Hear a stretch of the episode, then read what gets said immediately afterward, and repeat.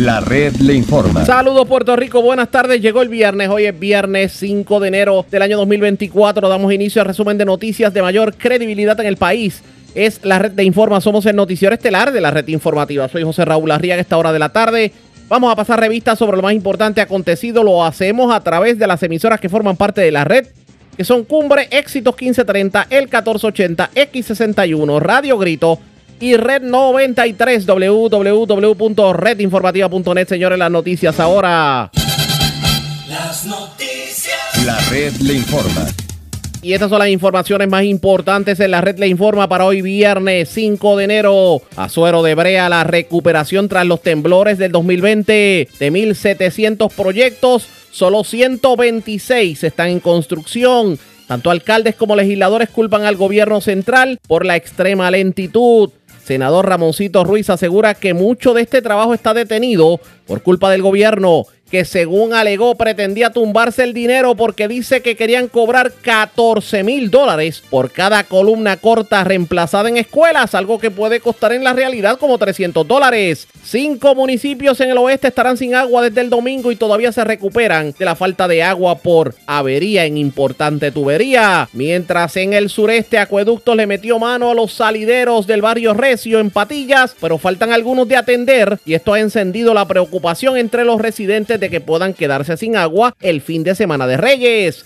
El aumento a la luz para los comercios sería el inicio del caos, asegura la presidenta del Centro Unido de Detallistas. Anticipa cierre de negocios y un alce en quiebras entre los pequeños y medianos comerciantes. Ex representante David Quiñones le pide al gobierno intervenga para resolver la falta de energía eléctrica en la escuela Domingo Aponte Collazo de Lares. Ante alegada inacción del municipio, llevan sin luz desde octubre. Muere sexagenaria tras chocar con poste en Avenida Betán en Bayamón. Desconocidos escalan el texaco del casco urbano de Comerío y se llevan cartones de cigarrillos, papel de enrolar y 150 dólares en efectivo. Delincuentes literalmente vacían residencia en el casco urbano de Patillas. Se llevan hasta la tostadora mientras se llevan dinero y un costoso reloj de vehículo estacionado cerca de Pop en Luquillo. Dos jóvenes arrestados tras revocárseles probatoria por drogas en Guayama y Arroyo. Cargos criminales contra hombre de Corozal que se llevó herramientas de hospital en la zona metropolitana.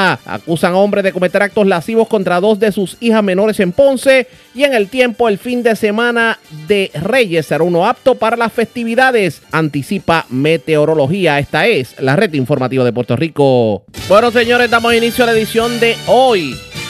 Viernes del noticiero estelar de la red informativa de inmediato las noticias. Entre hoy y mañana se cumplen cuatro años de los temblores que en el 2020 nos pusieron a correr y que ocasionaron tanto daño en el suroeste de Puerto Rico. Y uno se pregunta, ¿qué ha pasado con todo este eh, movimiento de reconstrucción que se supone que ya se hubiera dado? Sobre todo municipios como Guánica, como Yauco, municipios en la montaña, como decir Ajuntas, como decir Lares, por ejemplo. Eh, si yo les dijera que la mayoría de los proyectos de reconstrucción no se han dado, ¿qué usted me diría? Vamos a pasar revistas sobre eso a cuatro años de los temblores. ¿Qué ha pasado en Puerto Rico? Quiero iniciar con declaraciones que diera el jefe del COR 3 y secretario de Estado, Manuel Lavoy. Él admite el que ahora es que se está comenzando a ver un movimiento en cuanto a los proyectos, pero la mayoría todavía están en etapa de permisología. Estamos hablando que de los 1.617 proyectos pendientes en los municipios para reconstrucción a raíz de lo que tiene que ver con, con los temblores, tan solo algunos 300, si acaso, están en proceso de, de contratación, pero 1.293 todavía están en planificación. Son 126 proyectos solamente que están en construcción de los 1.617. ¿Por qué tan lento el proceso de recuperación? Escuchemos lo que dijo Manuel Lavoy. Que estamos a, a unos días de conmemorar el cuarto aniversario de estos terremotos del sur.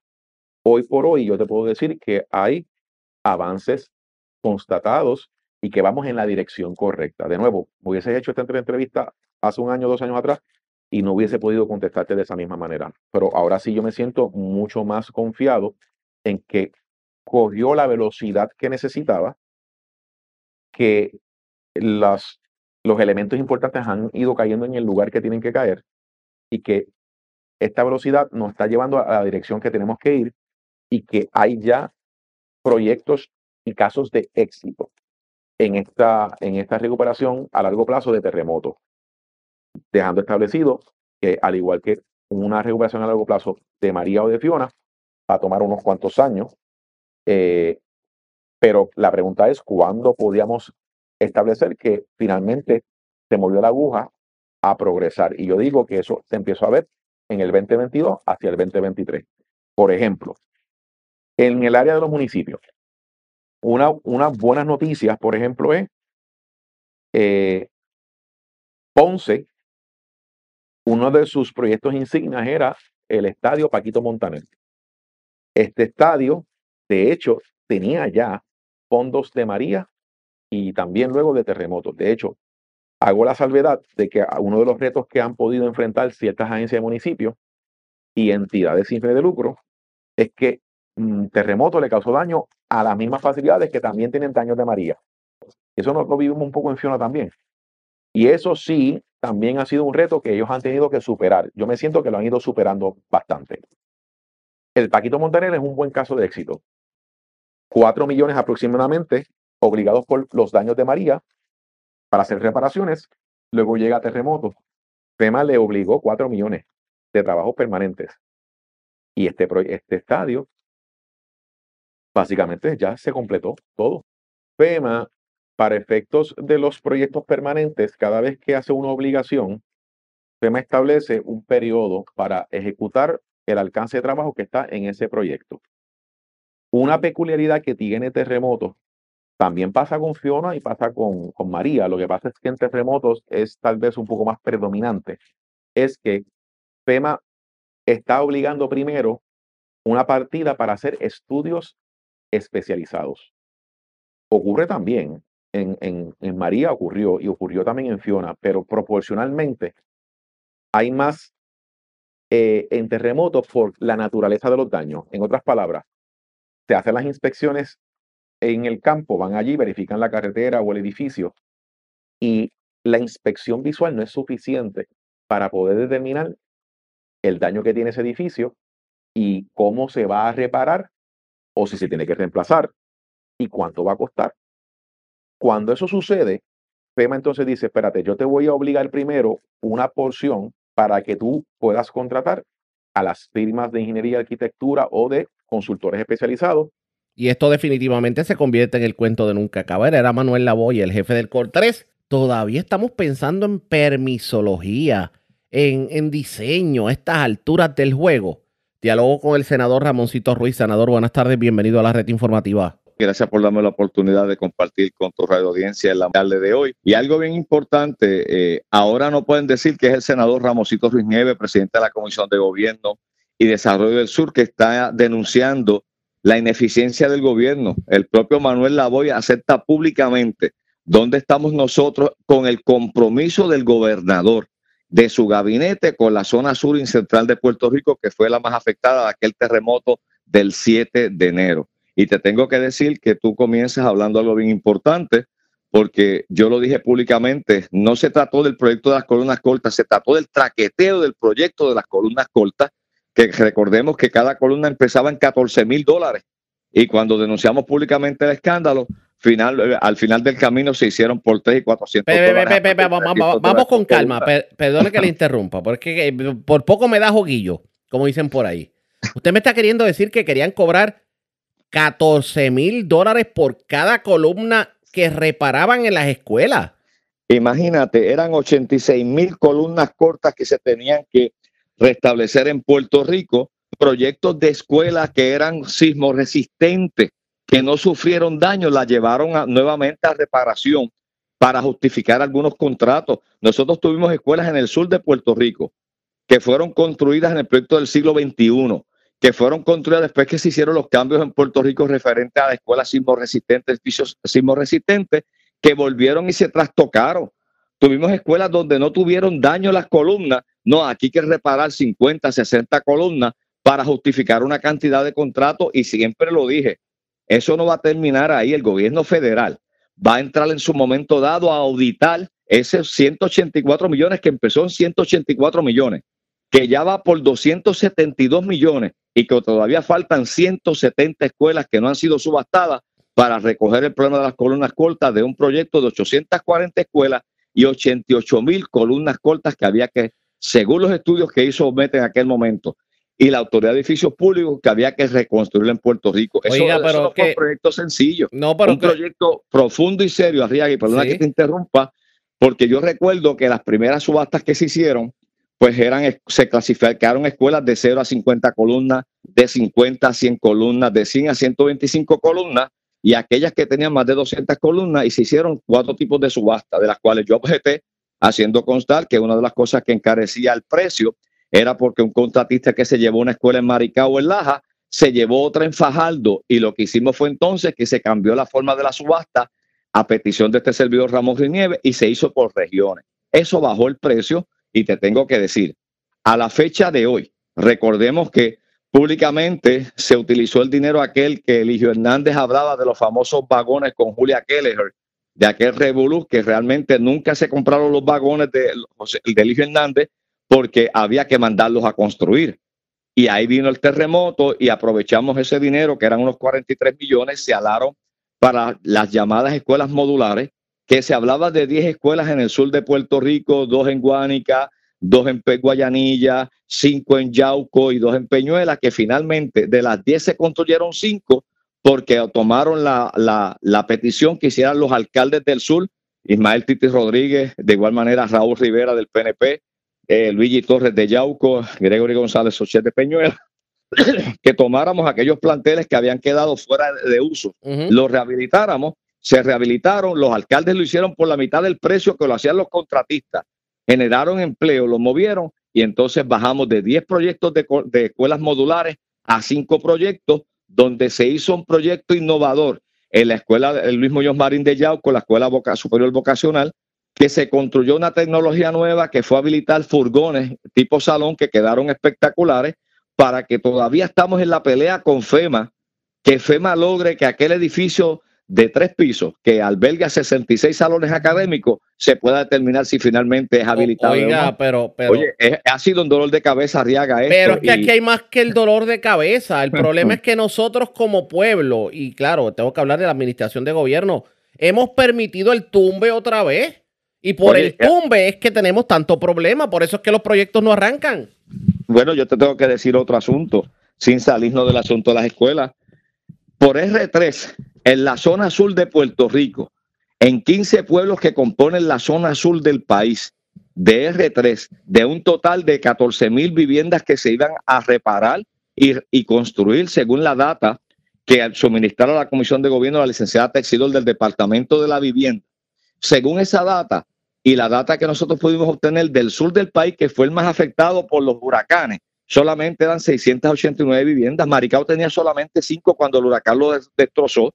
Jayuya tenía 27 viviendas cuando el huracán partió por el medio de Jayuya. Entonces, la pregunta que nos hacemos, ¿cómo, ¿cómo, la zona central del país, que fue la más afectada con los, con los huracanes, solamente son 689 viviendas y el grueso se quedó en la zona metropolitana que no sufrió los estragos? Ah, porque aquellos tuvieron acceso al Internet, alguien tenía a sus amigos en el departamento de la vivienda, alguien llamó a alguien y le hizo el favor de llenar la solicitud. Entonces, la zona central que es la zona de mayor pobreza en Puerto Rico, que es la zona que menos acceso tiene a los asuntos, a los, a los eh, sistemas electrónicos, pues se quedó atrás rezagada y cuando le pedimos a vivienda que pudiéramos reevaluar y reabrir eso, nos dijeron que los fondos estaban comprometidos. Esa es la realidad sin dejar atrás, Arriaga, porque esto es un tema para estar el día completo hablando con tu radio audiencia, sin dejar atrás el asunto ahora que se habla de las escuelas alfa, alfa que son 84 escuelas que se van a construir en Puerto Rico y que la zona azul, que fue la más afectada por los terremotos, solamente se van a construir ocho escuelas alfa. Quiere decir entonces que todo eso que se habló de que en Puerto Rico han llegado tantos millones de dólares para los municipios que se vieron afectados en el centro y en el sur para los temblores, de nada valió porque por más dinero que hay, nada se ha hecho. O sea, aquí simplemente se engañó al pueblo. Bueno, yo te tengo que decir que recordemos que se creó DISUR, una, una comisión por los siete municipios que se afectaron con el sur de Puerto Rico con vivienda. DISUR, donde es Ponce, eh, eh, Peñuela, Yauco, Guayanilla y Lajas, que se integran a ese movimiento de esos cinco municipios. donde al principio se asignaron 33 millones, el vivienda lo 20% de esos 33 millones para gastos administrativos y para contratos de otros amigos y qué sé yo acá del Departamento de la Vivienda. Luego se incorpora Peñuela, se sube esa petición federal a 234 millones de dólares. Y hablo de la danza de los millones porque ahora que se empezó a, a discutir y a entrevistar la población de los que se afectaron, eso no es nada con la cantidad de casos que han reclamado en Yauco, las personas que llegaron a las vistas que se pidieron que fueran a solicitar, que llevaran documentos, con lo de Guanica igual, con lo de Peñuela de igual manera, Guayanilla y Lajas. Y cuando empezamos a mirar, y Ponce, y empezamos a mirar todo este conglomerado, la cantidad de solicitudes de gente que estaban esperando que ese dinero se diera, 234 millones que al final del camino son unos 186 millones que llegarán al pueblo, no se va a ver el resultado porque se, necesitan sobre 600 millones para poder habilitar y responder a la cantidad de personas que llevaban esperando por esas solicitudes, que esos fondos llegaron. O sea, Arriaga, aquí hay tema de largo, entonces yo escucho la excusa continuamente de que no hay mano de obra en la construcción, sí la hay. Yo tengo contratistas que yo conozco que no tienen problema con la mano de obra porque le pagan a sus empleados lo que le tienen que pagar. Pero si yo no le pago a un empleado por hora el dinero que corresponde ante el ingreso que, que está surgiendo y el costo de vida en Puerto Rico, pues claro que no voy a conseguir empleados. Hay constructoras que no tienen problema con los empleados porque le pagan lo que se le tiene que pagar. Y Arriaga, te dije que el tema era largo. El gobernador presentó un proyecto de ley del cual yo rebatí en el Senado de Puerto Rico Ramón Ruiz Nieves, donde las casas de interés social en Puerto Rico se le iba a subir ese precio básico de 125 mil dólares a 250 mil billetes. ¿Quién en Puerto Rico cualifica para pagar una hipoteca de 250 mil dólares?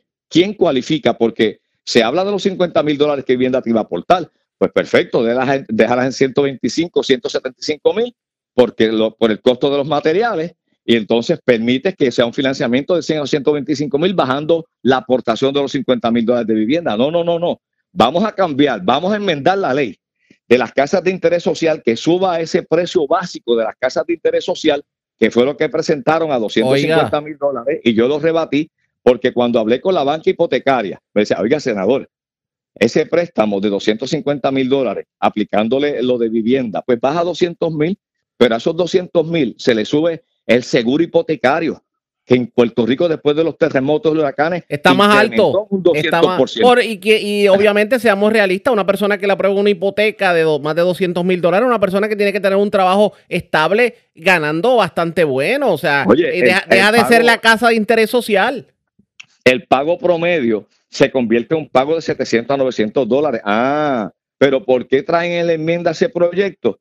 Porque tú recordarás cuando el proyecto anunció en CUPEI, el gobernador un proyecto que se llama La Casa de Ensueño de Interés Social, donde la están construyendo a 300 mil dólares, donde el gobierno va a pagar la hipoteca, el contratista la construye y de aquí a 30 años el contratista es dueño de la vivienda, no el gobierno ni quien la está pagando, el contratista. Ese es el gobierno que nosotros tenemos de turno y que el país no conoce lo que pasa allá adentro.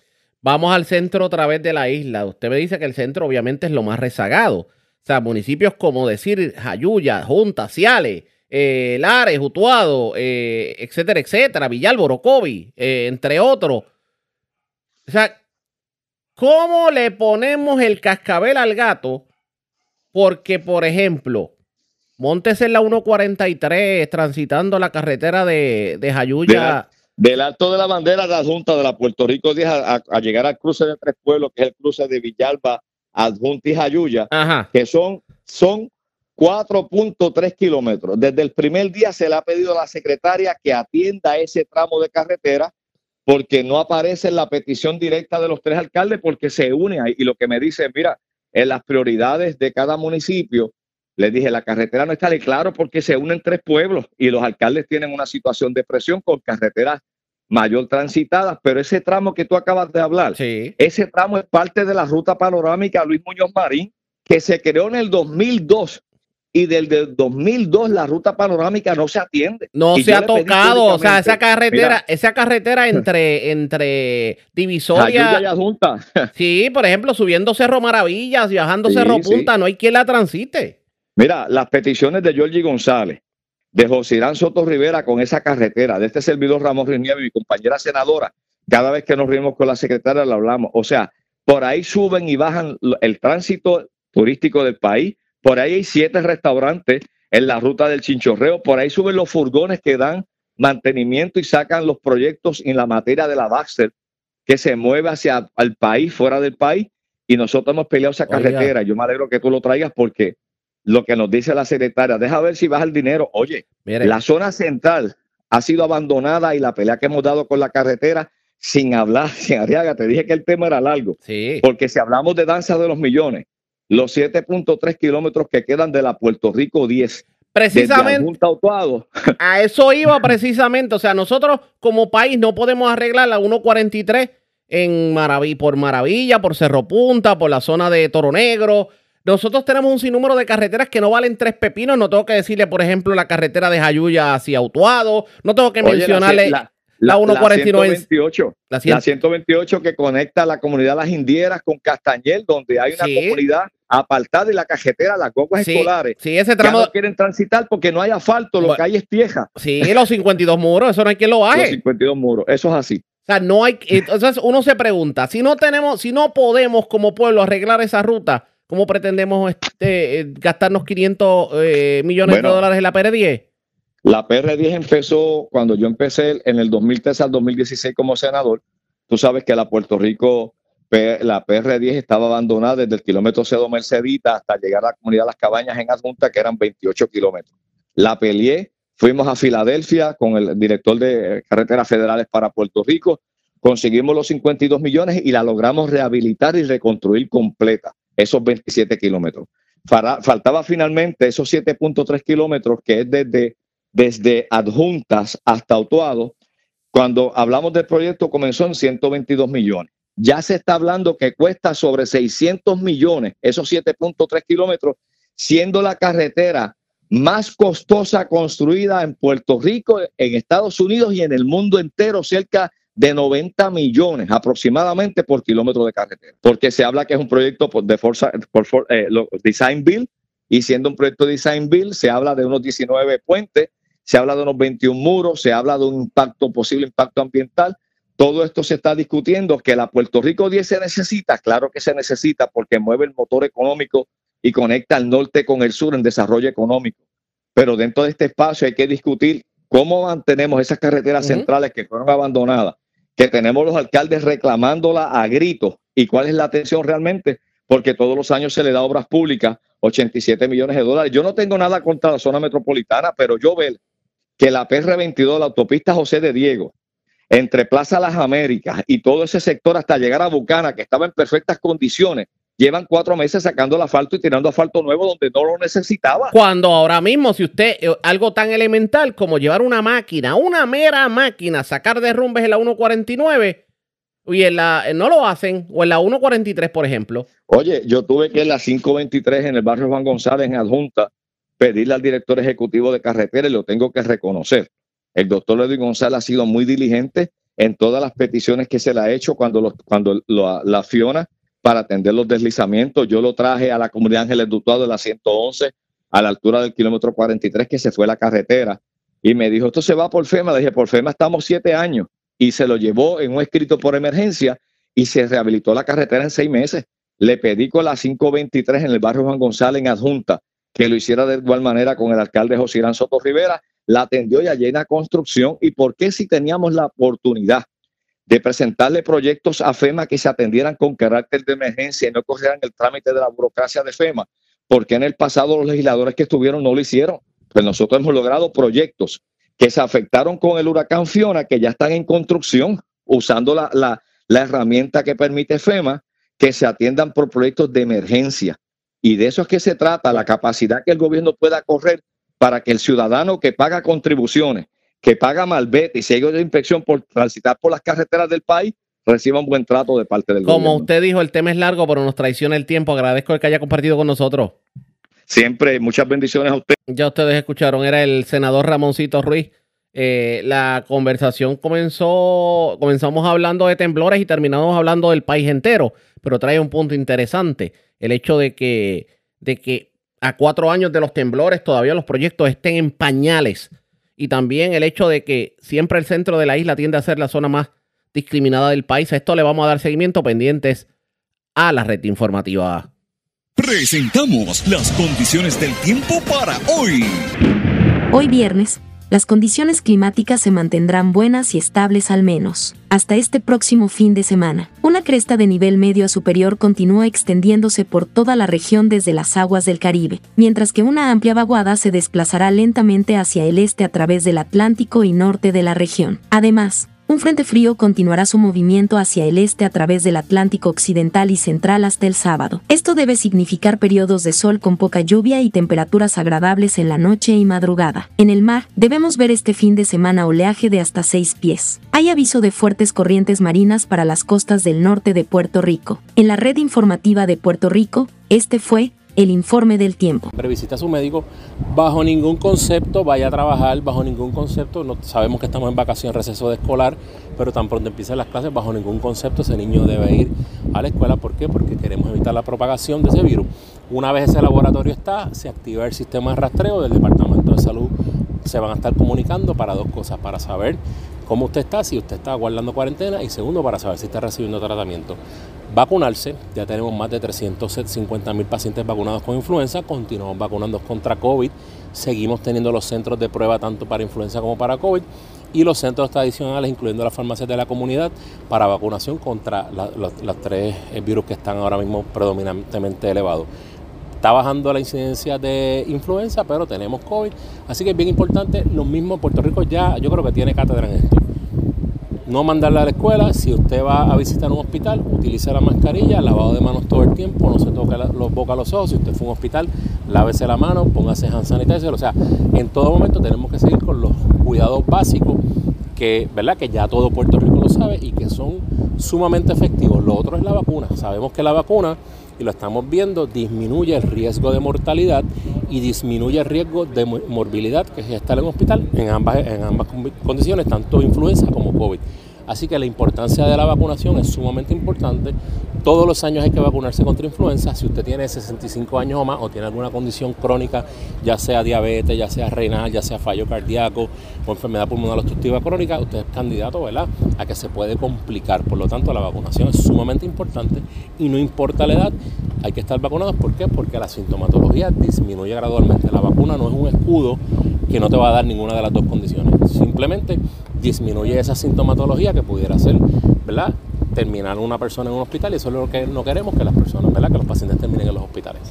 Declaraciones del doctor Carlos Mellado, el secretario de salud. De hecho, esta situación con las condiciones respiratorias continúa a pesar de que estamos saliendo pues de la, de la parte pico dentro de la temporada de influenza. Hay que ver cómo transcurre este mes de enero y sobre todo con miras a lo que es el inicio del curso escolar, porque Muchas de esas condiciones respiratorias que se han estado dando, influenza, micoplasma, etcétera, etcétera, se está dando en menores de edad.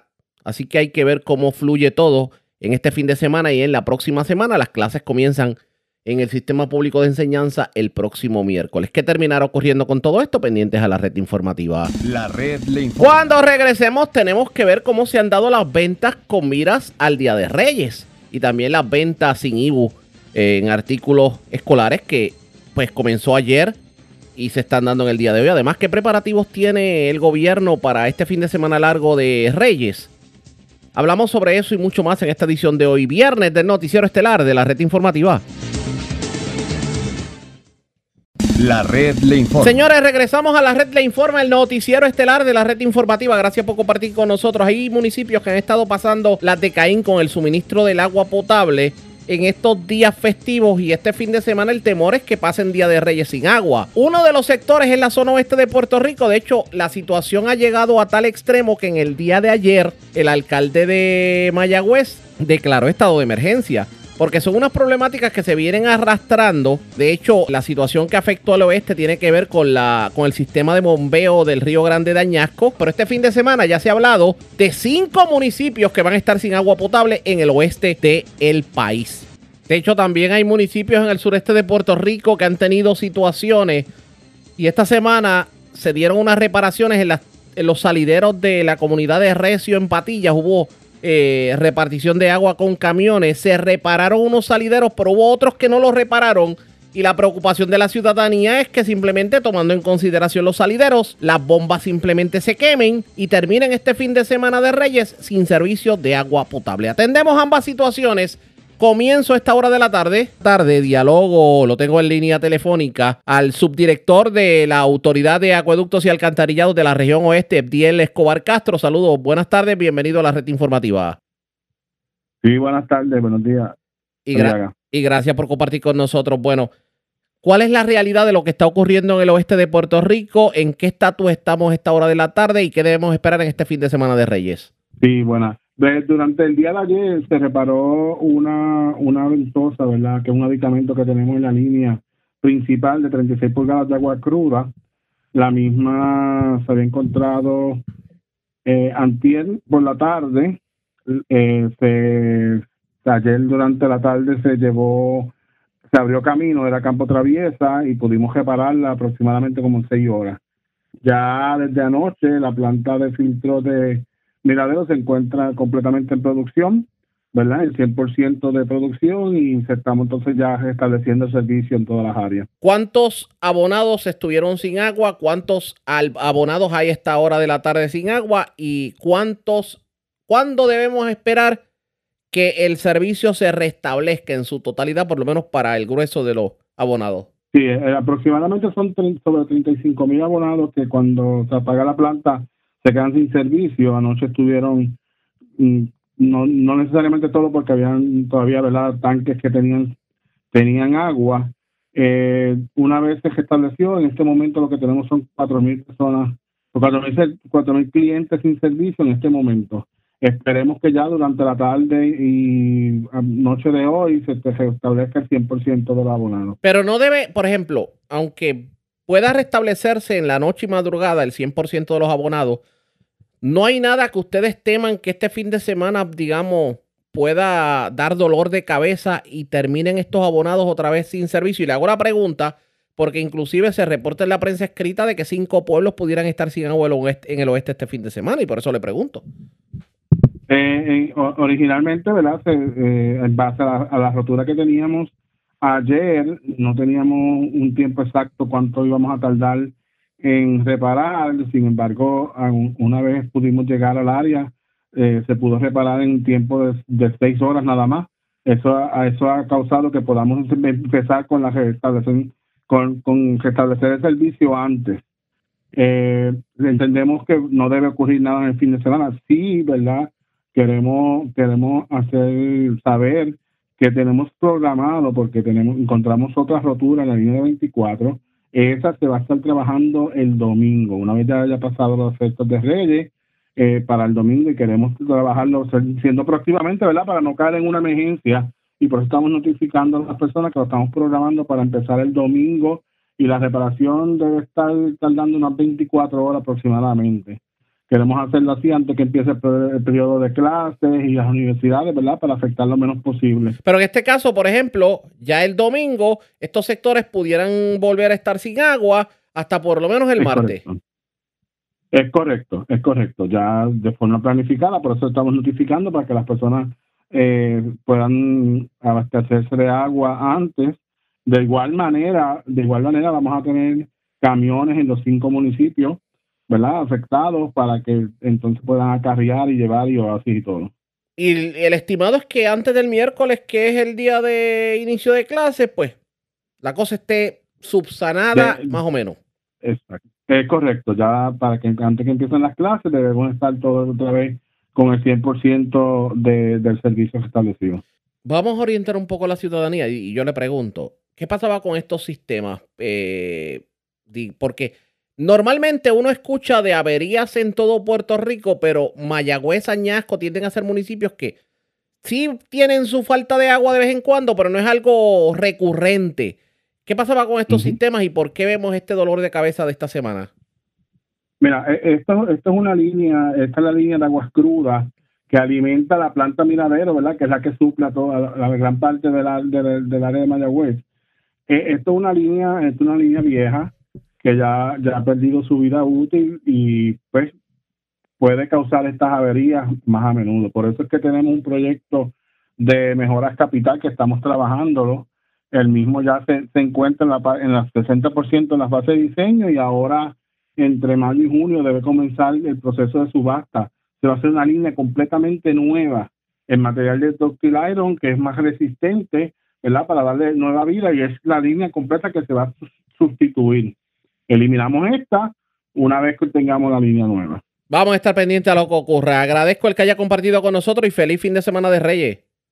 Igualmente, igualmente, aquí a la orden. Cómo no. Era el subdirector de la Autoridad de Acueductos y Alcantarillados de la región oeste de Puerto Rico, Abdiel Escobar Castro. Esa es la situación en el oeste de Puerto Rico. Que hubo que trabajar esta tubería de la que es la que alimenta la planta de filtros Miradero. Ahora es que el servicio comienza a restablecerse, pero luego tienen que hacer otras reparaciones, que esto significaría que a partir del domingo estén sin agua otra vez, hasta por lo menos el martes. Así que aproveche si va a tener agua hoy y mañana para que por lo menos guarde provisiones. Si tiene la cisterna, lávela y llénela para que entonces pueda pasar estos días sin ningún tipo de problema. Ustedes pendientes a la red informativa. Pero del noroeste, sur, del oeste, debo decir, vamos al sureste de Puerto Rico, porque hubo una serie de reparaciones por parte de la autoridad de acueductos en Recio, en Patillas. Y hubo distribución de agua en camiones cisternas. El único problema es que no repararon todos los salideros y esto pudiera significar que la planta trabaje forzada y el temor de los residentes es que se queden sin agua el fin de semana de Reyes.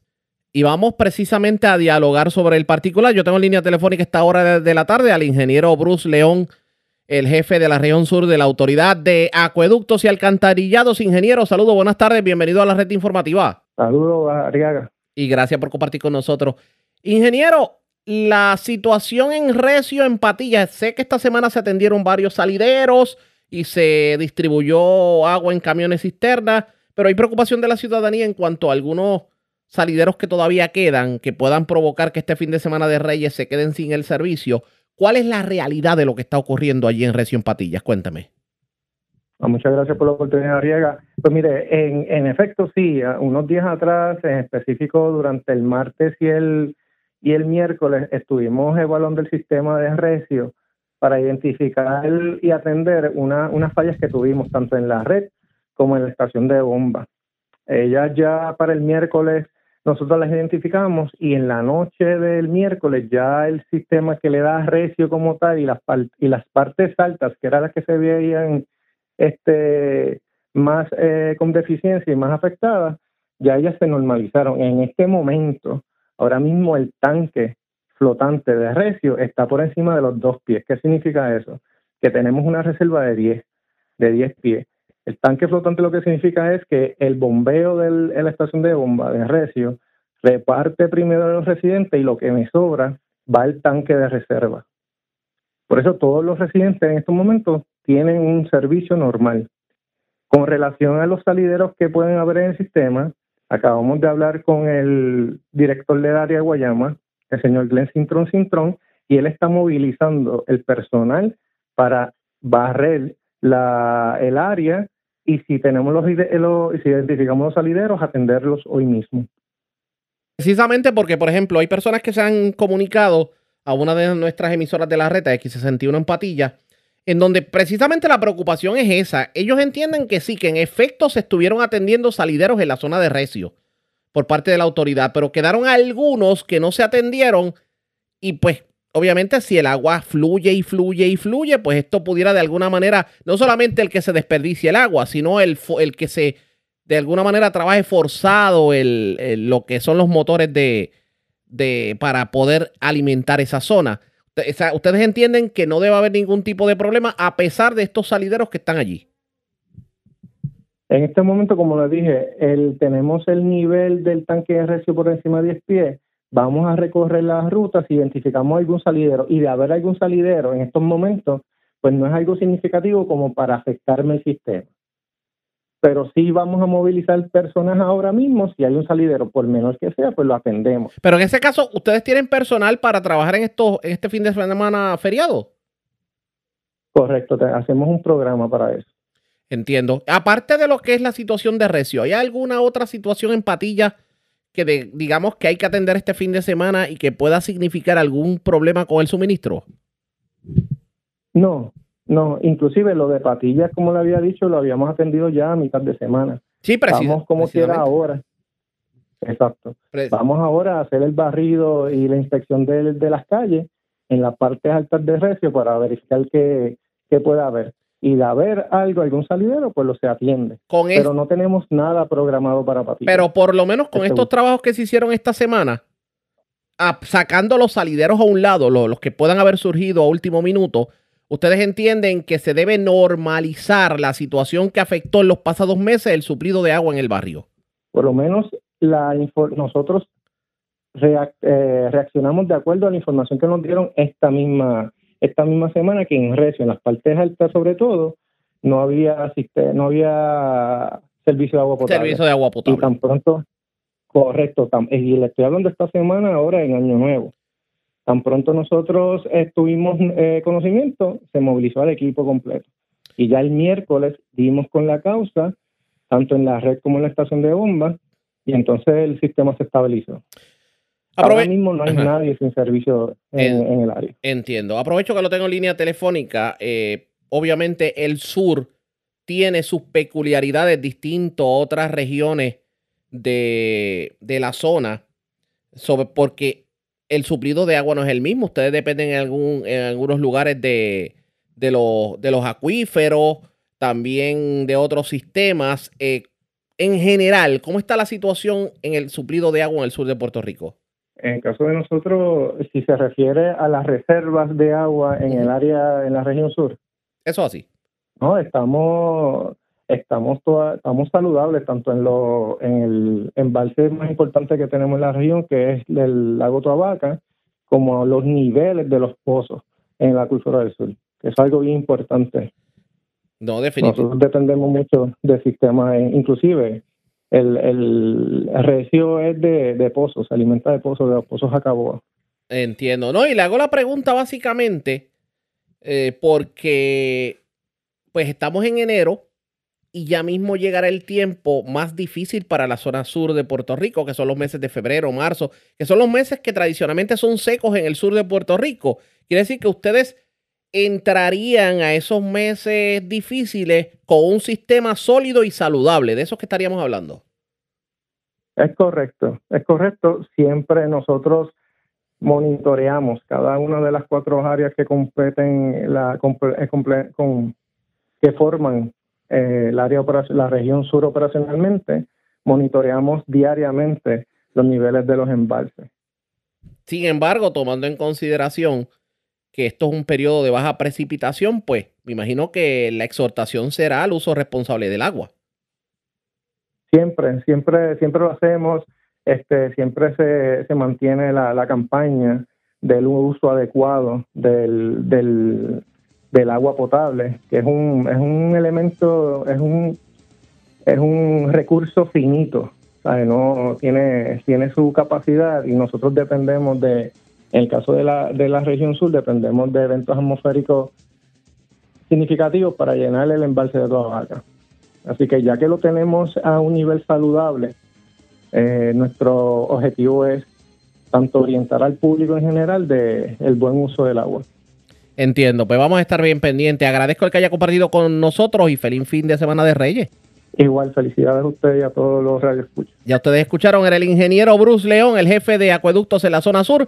Vamos a la pausa. Cuando regresemos, las noticias del ámbito policíaco más importantes acontecidas en lo próximo. Regresamos en breve. La red le informa. Señores, regresamos a la red le informa. Somos el noticiero estelar de la red informativa edición de hoy viernes. Gracias por compartir con nosotros. Vamos a noticias del ámbito policíaco y vamos a comenzar en el sureste de Puerto Rico porque delincuentes se llevaron de todo de una residencia en la calle Jesús Piñero, esto en el casco urbano de Patillas. Cargaron televisores, aspiradoras, tablets, radio, monedas de oro. Bueno, se llevaron hasta la tostadora para que tengan una idea del escalamiento. Además, se arrestaron dos personas. Un joven de 28 años residente en Olimpo, en Guayama. Aparentemente se le revocaba la probatoria por sustancias controladas, pero también otra persona fue también arrestada por otra revocación de probatoria. En este caso, un joven de 25 años residente en el residencial Isidro Cora de Arroyo. Esta persona también tenía una probatoria por sustancias controladas y simplemente el tribunal se la revocó. Y también una persona fue arrestada en Salinas específicamente. Esta persona tenía una orden de arresto con extradición del estado de Texas expedida el 16 de noviembre. Yachira Velázquez, oficial de prensa de la policía en Guayama, nos informa. Saludos, buenas tardes. Saludos, buenas tardes a todos. Agentes adscritos al distrito de Patillas del negociado de la Policía de Puerto Rico investigaron una querella de escalamiento reportado a la policía a las 4 y 18 en la tarde de ayer en la calle Jesús Piñero en Patillas. Según informó el querellante que alguien forzó la puerta principal de su residencia, logrando acceso al interior de donde se apropiaron ilegalmente de un televisor 55 pulgadas, un DVD, una tostadora, una aspiradora, una tablet marca Samsung, una laptop marca HP, cuatro relojes marca Invista, Rado, Tissot y Nido y dos monedas de oro. La propiedad hurtada fue valorada en 5.070 dólares. Agente adscrito a la unidad de propiedad del Cuerpo de Investigaciones Criminales de Guayama, del 6C, se harán cargo de la investigación correspondiente. Por otro lado, en horas de la mañana de ayer, agentes adscritos al negociado de arrestos de Guayama de la Superintendencia Auxiliar de Operaciones Especiales diligenciaron una orden de arresto mediante revocación de probatoria por sustancias controladas en el residencial Isidro Cora de Arroyo contra Edwin Sabón de 25 años y residente del mismo municipio. Contra Edwin Sabón pesaba una orden de arresto mediante revocación de probatoria por sustancias controladas expedido por el juez Ángel Rodríguez Torres del Tribunal de Guayama del 30 de diciembre del 2023. Este fue llevado ante la presencia del juez Ángel Rodríguez Torres, quien ordenó su ingreso en el complejo correccional de Ponce al no prestar la fianza impuesta hasta la vista preliminar. El agente Ernesto Espada, bajo la supervisión del teniente Gilberto Delfi, ambos adscritos a la División de Arrestos de Guayama, estuvieron cargos de del diligenciamiento por otro lado, en horas de la mañana de ayer, agentes adscritos al negociador de arrestos especiales de la Superintendencia Auxiliar en Operaciones Especiales diligenciaron una orden de arresto mediante revocación de probatoria por sustancias controladas y ley de armas en el barrio Olimpo de Guayama contra Eddie López Ramos, de 28 años y residente del mismo municipio. Contra López Ramos pesaba una orden de arresto mediante revocación de probatoria por sustancias controladas expedida por la jueza Arelis Ortiz Rivera del Tribunal de Guayama del 22 de diciembre del 2023. Este fue llevado ante la presencia del juez Ángel Rodríguez Torres, quien ordenó su ingreso en el complejo correccional de Ponce al no prestar la fianza impuesta hasta la vista. El agente Axel Rivera bajo la supervisión del teniente Gilberto Delfi, ambos adscritos a la División de Arrestos de Guayama, estuvieron cargo del diligenciamiento. Y por último, agentes del negociado de la Policía de Puerto Rico, adscritos a la División de Arrestos y Extradiciones, diligenciaron una orden de arresto que existía en su contra en el estado de Texas, expedida por la jueza Brenda Salas Rivera del Tribunal de San Juan contra Brian Rivera Vera y residente de Ponce se arrestó a Rivera Vera en predios del cuartel de Salinas. Contra este pesaba una orden de arresto de extradición del estado de Texas para la fecha expedida el 16 de noviembre del 2023. El imputado fue llevado ante la presencia de la jueza Brenda Salas del Tribunal de San Juan, quien ordenó su ingreso en el complejo correccional de Bayamón al este no prestar la fianza impuesta el agente Lester Pérez, bajo la supervisión del sargento Sergio González, ambos adscritos a la División de Arrestos y extradición estuvieron a cargo del diligenciamiento. Se le exhorta a la ciudadanía que de poseer alguna información que ayude a los esclarecimientos de estos casos, favor de llamar al 787-866-2020 o de manera confidencial al 787-343-2020. Buenas tardes a todos. Y buenas tardes para usted también.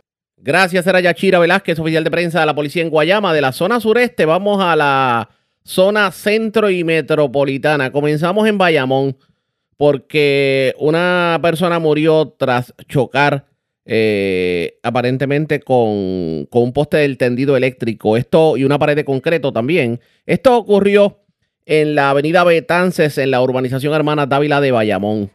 También las autoridades arrestaron a un joven residente de Corozal. Esta persona aparentemente labora en un, laboraba en un centro asistencial, en un hospital, y pues se le atribuye el haberse llevado de las facilidades médicas, eh, digamos, herramientas. También se erradicaron cargos criminales contra una mujer de 44 años. Esta persona aparentemente se llevó eh, una, bueno, se llevó dinero en efectivo, pero también se llevó una tarjeta de débito y de la tarjeta de débito le hicieron transacciones en una megatienda eh, ascendentes a sobre 4.100 dólares. Información con Luis Galarza, oficial de prensa de la policía en Bayamón. Saludos, buenas tardes. Saludos a todos, muy buenas tardes. Les informo, personal del negociado de la Policía de Puerto Rico investigaron un accidente de, auto de carácter fatal, hecho ocurrido en horas de la tarde de ayer en la avenida Betance, urbanización Hermanas Dávila, frente a la oficina dental doctora Iliana Berrocal, en Bayamón. De acuerdo a la investigación preliminar, en dicho accidente, la conductora, identificada como María Coté Nieves, de 69 años, residente en Bayamón, transitaba en dirección de sur a norte por la mencionada vía de rodaje. La misma sufrió un percance de salud perdiendo el control y dominio de su vehículo, un Toyota Eco color rojo del año 2005, acelerando el mismo, impactando con una pared de concreto de un establecimiento y un poste de tendido eléctrico, recibiendo heridas de gravedad. Al lugar se personó emergencias médicas, los paramédicos Mulero y Acevedo le brindaron los primeros auxilios y transportaron la perjudicada al hospital Doctor Center en Bayamón.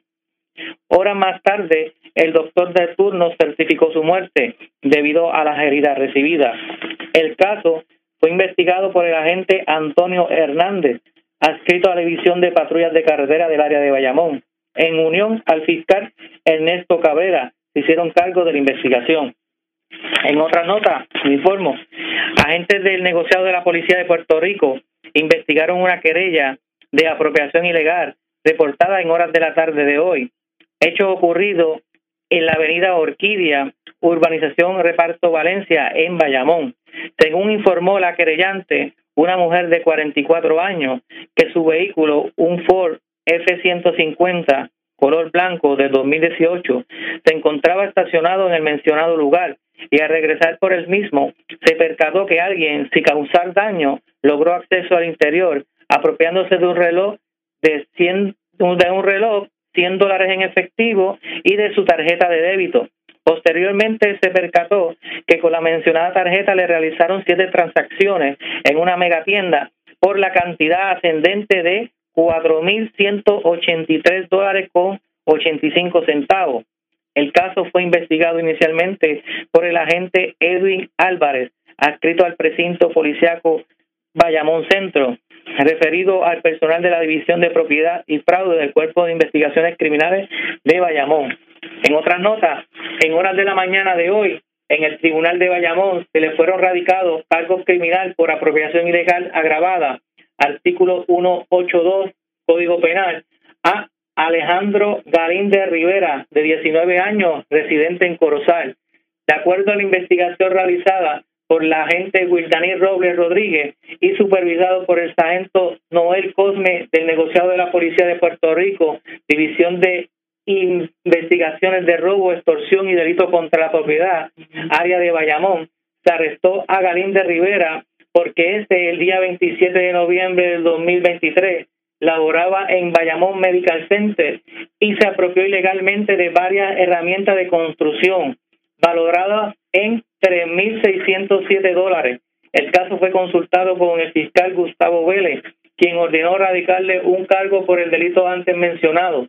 Galín Rivera fue llevado ante la juez Ilmarí Anais Cintrón Alvarado del Tribunal de Bayamón, quien luego de escuchar la prueba encontró causa para arresto por el delito determinado fijándole una fianza de mil dólares, la cual prestó quedando bajo libertad hasta la vista preliminar.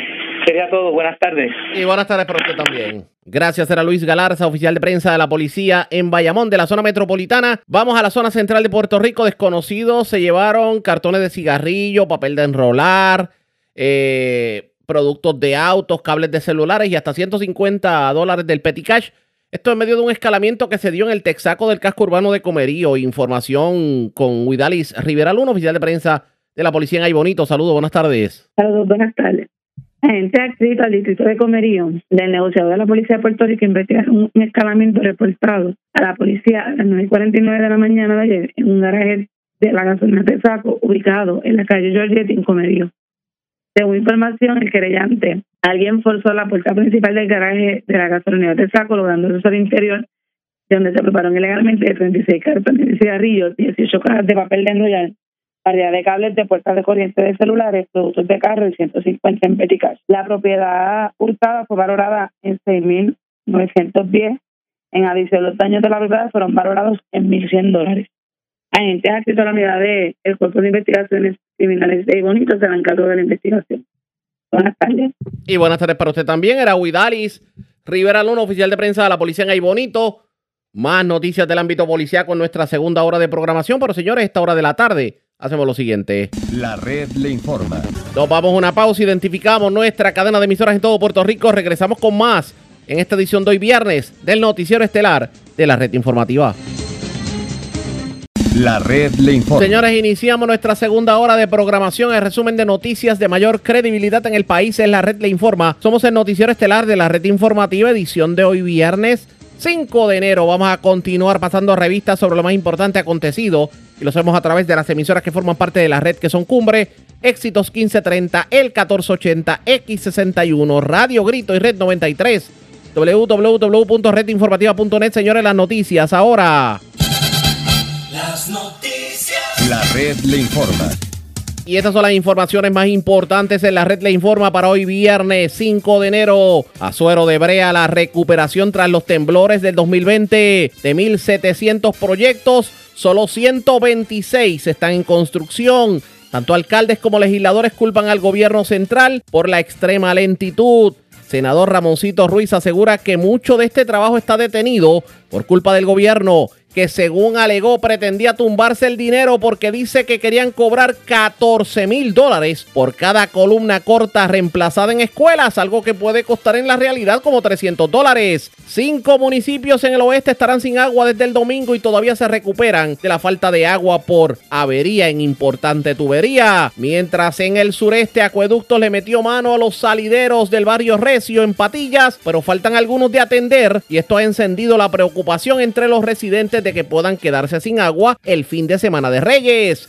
El aumento a la luz para los comercios sería el inicio del caos, asegura la presidenta del Centro Unido de Detallistas. Anticipa cierre de negocios y un alce en quiebras entre los pequeños y medianos comerciantes. Ex representante David Quiñones le pide al gobierno intervenga para resolver la falta de energía eléctrica en la escuela Domingo Aponte Collazo de Lares. Ante alegada inacción del municipio, llevan sin luz desde octubre. Muere sexagenaria tras chocar con poste en Avenida Betán en Bayamón. Desconocidos escalan el texaco del casco urbano de Comerío y se llevan cartones de cigarrillos, papel de enrolar y 150 dólares en efectivo. Delincuentes literalmente vacían residencia en el casco urbano de Patillas. Se llevan hasta la tostadora mientras se llevan dinero y un costoso reloj de vehículo estacionado cerca de Pop en Luquillo. Dos jóvenes arrestados tras revocárseles probatoria por drogas en Guayama y Arroyo. Cargos criminales contra hombre de Corozal que se llevó herramientas de hospital en la zona metropolitana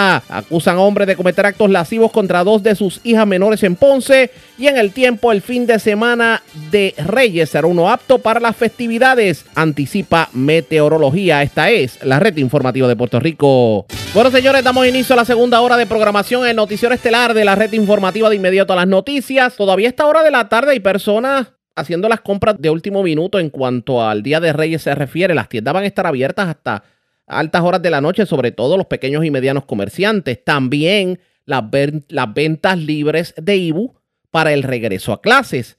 Y aprovechando esta coyuntura, uno se pregunta, ¿cómo fue, cómo habrá sido, cuál habrá sido el saldo de la Navidad 2023 y al inicio del año 2024 para los pequeños y medianos comerciantes. Diálogo a esta hora de la tarde con la presidenta del Centro Unido de Tallistas Lourdes Aponte. Aponte, buenas tardes, bienvenida a la red informativa. Saludos, muy buenas tardes. Muchas gracias por la oportunidad y aprovecho para desearles un feliz inicio de año y una víspera de Reyes eh, llena de, de, armonía en esta tradición tan linda, ¿verdad? Que nos caracteriza a nosotros en nuestro país. Y gracias por compartir con nosotros. Bueno, todavía continúa la gente a esta hora de la tarde patrocinando a los pequeños y medianos comerciantes, sobre todo los, los regalos de último minuto, pero al momento, ¿cuál ha sido el saldo este año 2023, las navidades 2023 y el inicio 2024 en cuanto a las ventas para las pymes? Pues mira, tengo que mencionarte, ¿verdad? Este, y que para sorpresa de, muchos, eh, este año eh, fue un, uno positivo. Entendíamos, ¿verdad?, que nos podíamos quedar más o menos igual como el, el pasado 2022, ¿verdad? De cara ante todas las situaciones que hemos estado atravesando eh, y a esto, pues si le sumamos la inflación, pues entendíamos que íbamos a quedar más o menos igual y para nuestra sorpresa, pues este no fue así. Eh, gracias a Dios, pues hemos visto una un buen movimiento, un buen flujo, ¿verdad?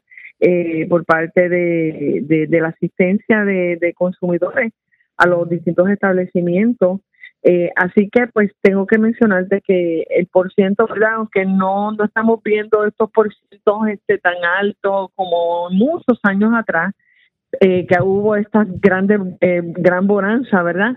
Pero no obstante, dentro de todos los escenarios que hemos estado atravesando, tengo que mencionarte que eh, nos fuimos este año más o menos, ¿verdad? Tímidamente dándote un, un numerito porque no lo tenemos final, final, pero estamos sobre, sobre un 5, sobre un 5 a un 10% más de, del pasado. Así que este número puede aumentar porque ya estamos ahora mismo en el, en el periodo, ¿verdad?, este de, de, redes y con esto de la venta sin IBU, pues también eso es un impulso este para, para la economía. Así que, pues, dentro de todo, esta situación eh, ha sido positiva. Déjeme tratar de teorizar.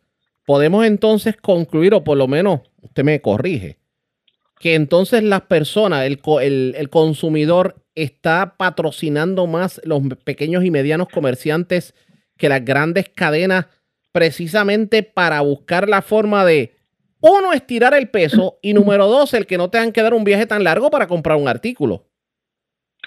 Sí, mira, gracias a Dios, dentro de verdad, eh, se ha venido luchando por los pasados años para eh, tratar de crear esa conciencia, ¿verdad?, en las personas de la importancia de lo que es apoyar al comercio local. Y mira, ha dado resultados, lo hemos visto, así que ha habido una, una respuesta muy favorable al sector que represento, ¿verdad?, de las pymes, y máxime cuando las personas, pues, eh, finalmente pueden entender que el empleador, que el 83% de, de verdad, de, fuente que genera empleos recae en las pymes. No es en el gobierno, como muchas personas se pueden pensar, sino en este sector. Así que de la, de la manera en que nosotros podemos continuar, ¿verdad? Eh, manteniendo nuestras operaciones eh, y demás y, y siendo esta fuente de empleo, es eso mismo, apoyar el comercio local. Comienza un 2024 que va a tener muchos retos, sobre todo esto que me habla de la inflación. ¿Cuáles son las expectativas de ustedes como pequeños y medianos comerciantes? ¿Qué debe ocurrir y qué deben hacer de aquí en adelante? Mira, de, cara a un 2024, ¿verdad? Y aunque pues uno siempre, eh, ¿verdad? Este, siendo persona de, de, fe y positiva, pero hay que ser realista. Estamos ante eh, una situación, ¿verdad? Dentro de esa mirada que podemos dar eh, al 2024 eh, de, muchos retos. Dentro de estos retos, pues eh, cabe señalar, tenemos el reto a nivel ¿verdad? político, entiéndase no solamente aquí en nuestro país, también hay unas situaciones a nivel de, de Estados Unidos. En Washington tenemos estas pugnas entre los demócratas, los republicanos, todas estas cosas son factores que también inciden y nos afectan este a nosotros. Hay unos conflictos a nivel ¿verdad? geopolítico no podemos descartar porque nosotros pues estamos dentro de nuestra burbuja, ¿verdad? De la celebración de la Navidad y demás, pero en otras partes del mundo, este, y esto lo que ha generado eh, es como, como ese malestar que se está corriendo, ¿verdad? Y esto hasta cierto punto suele ponernos un poquito en alerta roja y lo hemos visto, ¿verdad?, con expresiones de en otros lugares eh, porque empezó todo esto Rusia, Ucrania y esto está corriendo, ¿verdad? Este a otras áreas, eh, vemos eh, eh Gaza, un sinnúmero de cosas, ¿verdad? Yo no soy especialista en esta área realmente, pero sí te puedo mencionar que también deja, ¿verdad? Este a nosotros estar en alerta. Eh, estamos positivos, pero estamos positivos cautelosos. Esa es una realidad. Tenemos que empezar a priorizar un, sinnúmero de cosas. Tenemos unos retos también. Eh, sabemos que el 29, el pasado 29 de diciembre, eh, la Junta de Supervisión Fiscal presentó su cuarto, ¿verdad? Su cuarto este presupuesto y demás. ¿Y qué pasa? Que ahí pues seguimos con ante ante la amenaza este inminente de un de un aumento a la factura sobre un 25 a, y ahí es que y ahí es que viene el problema yo le pregunto un aumento tan dramático como el que se propone y está, está y está a punto de ser aprobado sería el inicio del caos en los pequeños y medianos comerciantes Mira, esto esto va a representar y lo hemos venido eh, diciendo, eh, esto es nefasto para toda para la economía, no solamente a nivel de nuestro sector, sino nos quita y nos resta, ¿verdad? Eh, competitividad ante los ojos de las demás personas que, puedan este, ver a Puerto Rico como una plataforma para venir a, a invertir, pero específicamente en nuestro sector, que somos el corazón, el motor definitivo si tomamos en consideración que en el pasado año se dispararon las quiebras, eh, no quiero, ¿verdad?, este, ser este ave de mal agüero, pero así lo han eh, eh, comentado los economistas, de que es probable que continúe entonces en alzada estas, esta, esta, estas bancarrotas eh, aquí pues ha habido una verdad una liquidez que es lo que ha dado esta verdad este leve eh, bonanza pero los economistas es como dicen es algo artificial. Si tomamos verdad de punto de, referencia que todavía es pues porque están corriendo unos fondos eh, hubo verdad lo del bono de la navidad pero a nivel adquisitivo ya las personas verdad el consumidor nosotros pues estamos perdiendo en el sentido eh, de que nos vamos a poner en, en, la disyuntiva de qué puedo pagar este mes y qué no voy a poder pagar. Y si a eso le sumamos un aumento tan significativo donde nosotros aquí estamos amarrando a una futura generación por los próximos 30 años, señores, yo creo que ya es tiempo de que tenemos que, que como dicen, tomar eh, las cosas y crear esta conciencia y priorizar las cosas, qué es lo que está pasando, porque no estamos viendo las cosas este, que están ahí y se nos pasan y, y, y, aprueban las cosas y después cuando querramos eh, venir a levantar la voz, ¿qué va a pasar? Ah, no, no se va a poder hacer nada. Tenemos hasta marzo 26, porque esto está ante la consideración de la jueza eh, Laura Taylor Swain, eh, dentro del movimiento Verdad de ni un aumento más. Eh, son muchos grupos eh, no solamente de la área privada, sino también de distintos eh, sectores. Pero en este caso, todos. al alza. Pero todos ustedes se eh, irían a donde la juez para tratar de detener esto que propone la Junta. Pues mira, estamos haciendo los esfuerzos, ¿verdad? En términos de, hacer la, la, presentación y demás. Nosotros acá en el, en el Centro Unido pues tenemos la responsabilidad, ¿verdad? Y hemos comisionado un estudio particular, otro estudio adicional para acompañarlo, porque la realidad es que todas las cosas tienen que ir, ¿verdad? Con, con su debido argumento y evidenciado. No es por un capricho de decir que no me aumente, no, es que mira, mira lo que pasa mira lo que puede suceder. Este, y yo creo, ¿verdad? Y esto es un comentario muy mío, muy coloquial, yo no puedo cuadrar mi caja descuadrando la caja de otro. ¿Qué quiere decir? Que al final todos somos consumidores, ¿verdad? Pero ¿quién va a pagar esto al final de la jornada? Todos nosotros, porque yo dueña de un negocio, si a mí me aumentan las cosas para yo poder mantener mi operación, tengo que transferir ese aumento a mi cliente, lamentablemente sin quererlo hacer. Así que este tipo de situación eh, es lo que nos pone, ¿verdad?, en, levantar esta bandera de que tenemos que ver y buscar e identificar otras fuentes, porque aquí hay dos vertientes.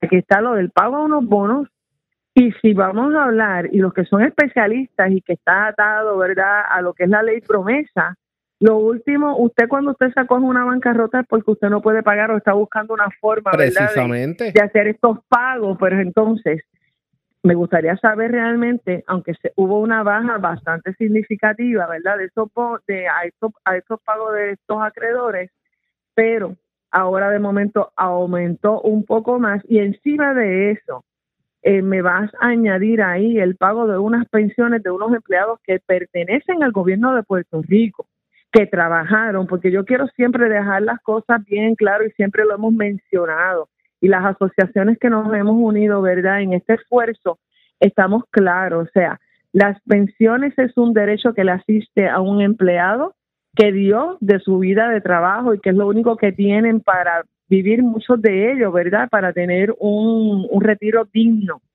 ante el costo tan elevado de costo de vida que tenemos. Ahora, si a mí el gobierno me exige a la empresa privada que yo tengo que cumplir con mis empleados, pues los empleados del gobierno son empleados. Estas personas pensionadas son empleados del gobierno de Puerto Rico. El gobierno tiene que identificar otra fuente porque es muy fácil venir a haber utilizado unos fondos que le pertenecían a este grupo de, de pensionados y ahora con lo único que contaban eran con eso y ahora ¿quién lo va a pagar? Usted y yo y todos los que nos están escuchando.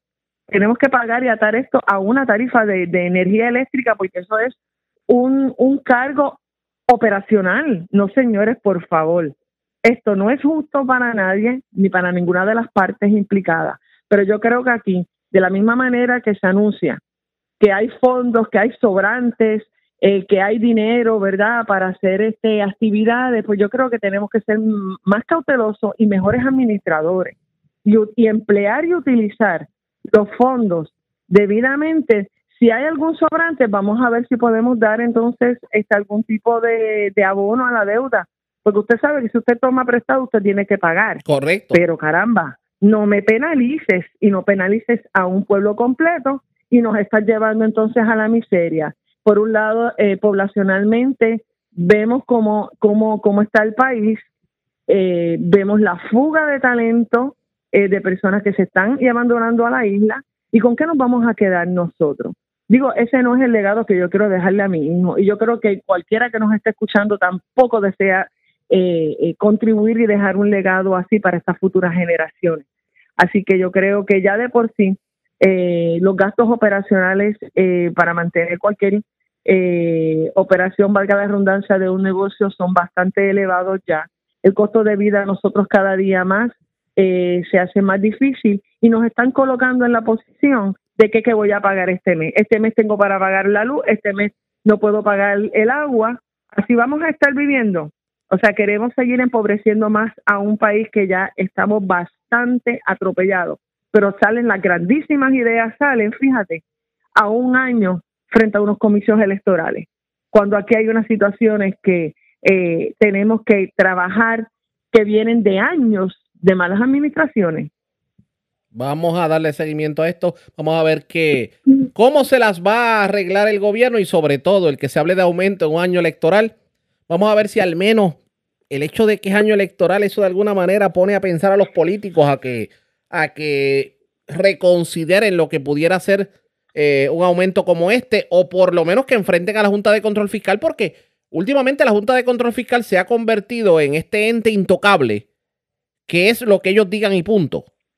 Así que vamos a ver qué va a ocurrir con todo esto. Estaremos pendientes. Gracias. No, Ajá. eh, definitivamente no. Y gracias a ustedes, ¿verdad? Y lo que deseamos es llevar ese mensaje y que cuando se creen las medidas, que no sean medidas, eh, porque aquí sabes el problema que tenemos y con esto eh, nos des- me despido, que es como cuando nosotros tenemos un, un, un raspacito que nos ponemos una curita. Resolví, creé una medida, pero cuidado, ojo, vamos a crear cosas que sean para largo plazo cosas que, que den eh, rendimiento, no que se hagan para ganar unas elecciones, porque ahí este ha sido el cuento de nunca acabar.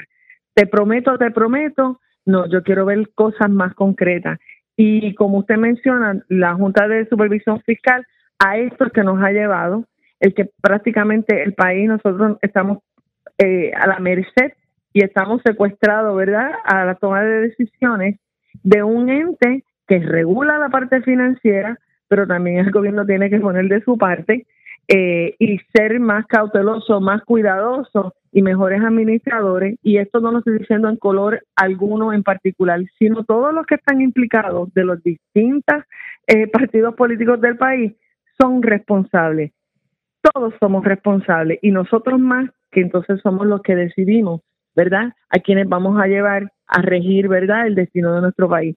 Así que nada, yo espero que estas noticias no opaquen, ¿verdad?, la alegría de lo que nosotros eh, queremos de, y, lo que es el optimismo del, puertorriqueño de ser eh, positivos ante todos los eventos, pero hay unas realidades y hoy casualmente salió una publicación de la Organización de Naciones Unidas donde se perfila que el 2024 va a ser uno de los años más retantes y difíciles a nivel del mercado global económico. Así que nada, mis mejores deseos para todos y cada uno de ustedes y seguimos en pie de lucha. Gracias siempre por la oportunidad. Estaremos pendientes. Gracias por compartir con nosotros. A usted. Como no, era la presidenta del Centro Unido de Detallistas Lourdes Aponte. ¿Quién puede aguantar un aumento a la energía eléctrica como se propone? ¿Cuántos negocios cerrarán sus puertas? Eso está por verse pendientes a la red informativa. Presentamos las condiciones del tiempo para hoy. Hoy viernes, las condiciones climáticas se mantendrán buenas y estables al menos hasta este próximo fin de semana. Una cresta de nivel medio a superior continúa extendiéndose por toda la región desde las aguas del Caribe, mientras que una amplia vaguada se desplazará lentamente hacia el este a través del Atlántico y norte de la región. Además, un frente frío continuará su movimiento hacia el este a través del Atlántico Occidental y Central hasta el sábado. Esto debe significar periodos de sol con poca lluvia y temperaturas agradables en la noche y madrugada. En el mar, debemos ver este fin de semana oleaje de hasta 6 pies. Hay aviso de fuertes corrientes marinas para las costas del norte de Puerto Rico. En la red informativa de Puerto Rico, este fue el informe del tiempo. La red le informa. Señores, regresamos a la red le informa, el noticiero estelar de la red informativa, edición de hoy viernes. Gracias por compartir con nosotros. Como ustedes saben, la semana que viene comienzan las, las, clases en el sistema público de enseñanza. De hecho, el lunes tienen que regresar a los planteles los maestros, el miércoles los estudiantes. Pero hay una situación crítica en la escuela Domingo Aponte Collazo en Lares que está sin servicio de energía eléctrica por una situación que hay que tiene que ver con la subestación y, pues Luma se tira la papa caliente, el Departamento de Educación también. Y recordamos en las redes sociales que el alcalde Fabián Arroyo había prometido que le iba a poner el cascabel al gato. Lo cierto es que al día de hoy nada ha ocurrido. Y ante ello, el presidente del PNP en Lares y ex representante David Quiñones, pues le está haciendo un llamado a la secretaria de Educación que evite caer en la misma inercia que él alega. Está el alcalde Fabián Arroyo. Lo tengo en línea telefónica. Avid Quiñones, saludos, buenas tardes, bienvenido a la red informativa. Buenas tardes, Arriaga. Muchas felicidades para ti y para todos los que nos escuchan a través de la radio. Y gracias por compartir con nosotros. ¿Qué es lo que, qué es lo que está ocurriendo en la Domingo Aponte? Pues mira, eh, en el mes de octubre eh, se queda sin energía eléctrica la escuela.